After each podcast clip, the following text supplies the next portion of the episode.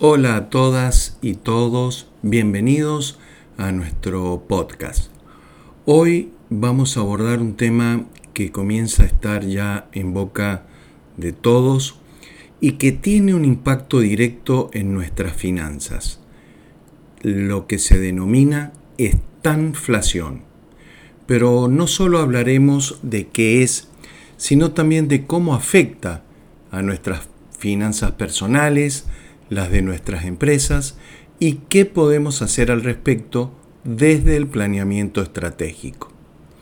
El primer punto que vamos a analizar es qué es esta inflación y cómo nos afecta. Esta inflación es una combinación de dos palabras o de dos frases de estancamiento económico con inflación. Es decir, que mientras la economía no crece, o lo hace muy lentamente, los precios de los bienes y servicios aumentan en forma progresiva y paulatina. Y esto puede ser un verdadero desafío tanto para las finanzas personales como para las empresariales. Algunos síntomas que indican que podríamos estar en una situación de estanflación incluyen el análisis que venimos realizando del nivel de tasas de desempleo, las caídas que ya comienzan a ser en algunos casos significativas en las ventas, problemas de cobranza y una sensación generalizada de incertidumbre económica.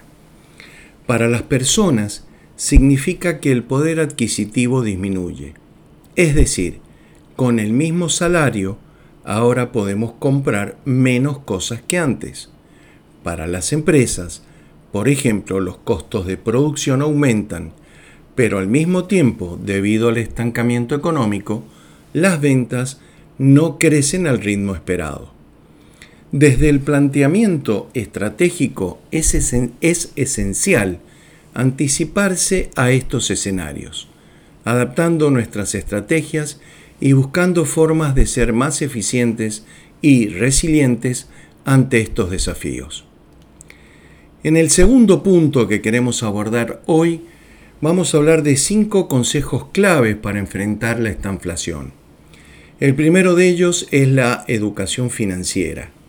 Tanto a nivel personal como empresarial, es fundamental entender cómo funciona la economía y cómo nos afecta. Esto nos va a permitir tomar decisiones informadas. El segundo consejo es la diversificación el famoso dicho de no poner todos los huevos en una misma canasta, ¿no? Esto es ya sea diversificando inversiones, diversificando fuentes de ingresos, que pueda ayudarnos a mitigar riesgos. Tercero, la eficiencia y reducción de costos. Esto busca formas de hacer más con menos. Esto puede significar renegociar contratos, buscar proveedores más económicos o implementar tecnologías que reduzcan costos. Un cuarto consejo es el enfoque superior en el cliente. En tiempos de estanflación, la lealtad del cliente es esencial. Ofrece un valor agregado, entiende sus necesidades y adapta las ofertas a ellas. Tenemos que enfocarnos en el cliente. Y por último, el quinto consejo es el, es el planeamiento y la revisión constante. Es establecer objetivos claros, pero también ser flexibles.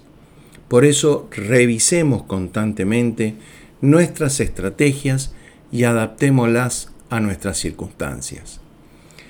Tercero, las capacitaciones y asesorías en esta inflación. Si sientes que este tema es crucial para tu emprendimiento, para ti en forma personal o tu empresa, y quieres profundizar más, te tenemos buenas noticias. Estamos ofreciendo capacitaciones y asesorías especializadas en cómo enfrentar la estanflación. Te brindaremos herramientas, estrategias y un acompañamiento personalizado para que puedas navegar estos tiempos desafiantes con mucha confianza. La estanflación, aunque desafiante, no es insuperable. Con la información correcta y una estrategia clara, podemos enfrentarla y salir adelante. Si te ha interesado este tema, no olvides suscribirte a nuestro podcast y compartirlo. Hasta la próxima.